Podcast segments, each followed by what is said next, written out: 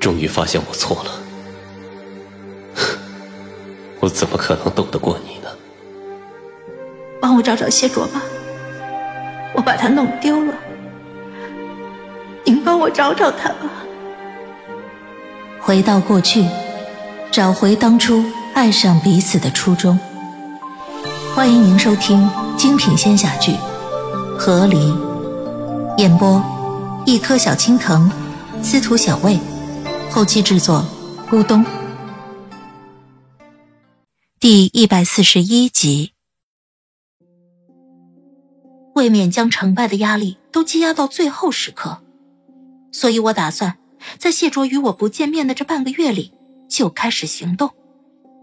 现在，就算早上半个月，可抢的是我自己的身体，那也没什么关系了。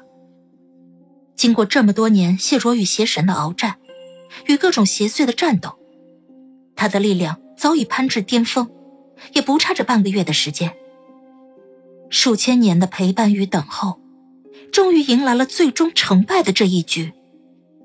这半月时间里，夺取身体，只能成，不能败。因为我没有退路。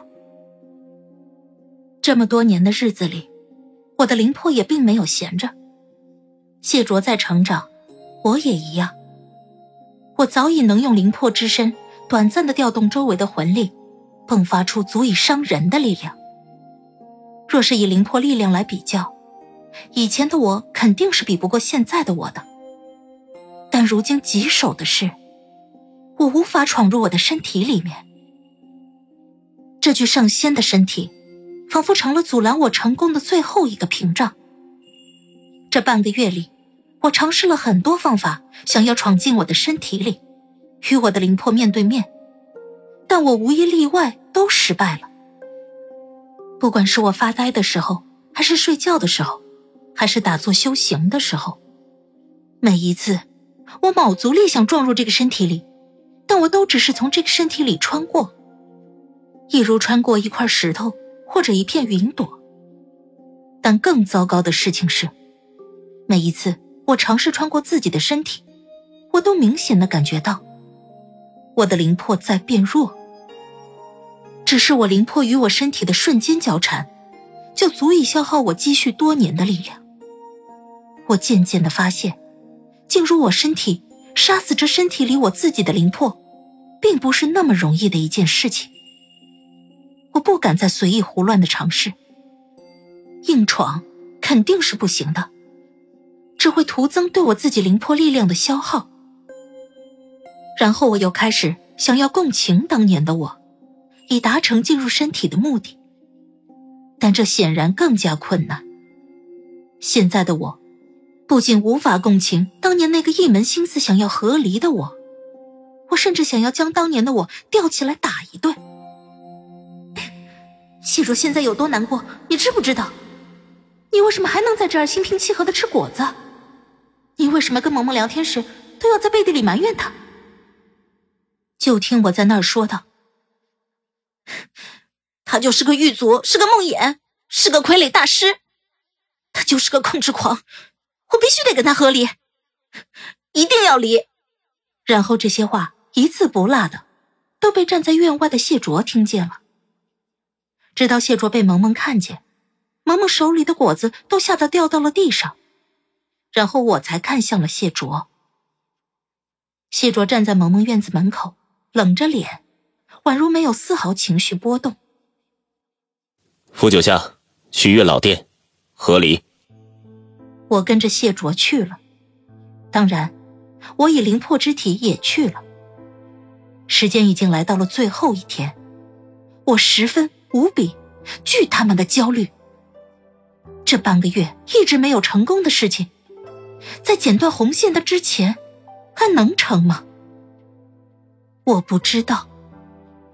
我的灵魄都焦虑的在空气当中颤抖了起来。我随着他们来到了月老殿。我像无头苍蝇一样急得在空中乱转，整个灵魄都在嗡嗡作响，但并无任何的作用。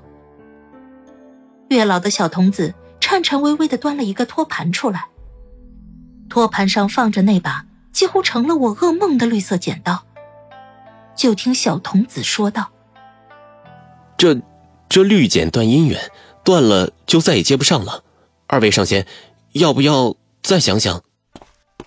我迈步到童子面前，抬手便拿起了绿色的剪刀。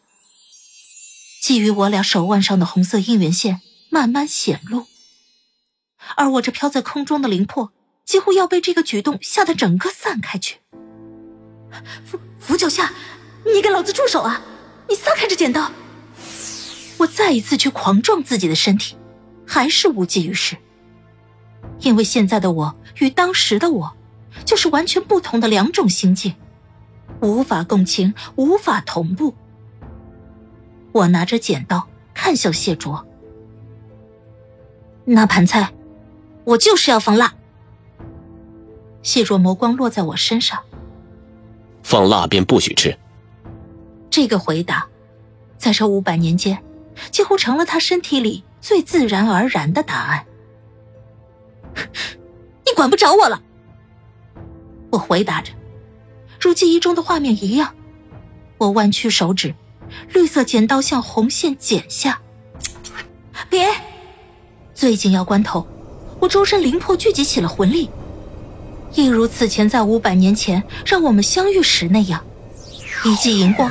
猛地打向我手中的剪刀，但是，我万没想到，在银光发出的那一瞬，电光火石间，一团黑色的气息瞬间将那荧光吞没，黑气与我的荧光相撞，变成空中的一团风，吹拂在谢卓与我之间，咔嚓声清晰可闻，我剪断了我们万间的红线，我愣在原地。我呆呆的看着那红线消失，又呆呆的看向谢卓，然后我的目光便定在了谢卓身上。完了，我心里只有这两个字。而我之所以会出现这两个字，不是因为我想看他的神情，而是我看到他身后冒出来的黑色气息，邪祟之气。谢卓生了邪祟之气。这邪祟气息生的隐晦，他没发现，或者说，现在的谢卓根本无法发现。而我，我也没有发现。这邪祟气息并不似昆仑之外的邪祟之气那般肉眼可见，若非我灵魄之体，我恐怕也完全看不出来。在场的那小童子更是无法发现的。我剪断了万间红线。立即转身而去，徒留谢卓一人立在原地。谢卓身上那隐晦的邪祟之气漂浮着，在空中拉扯出奇怪的形状，仿似梦中恶鬼，又仿似我曾见过的那邪神灵魄最初的模样。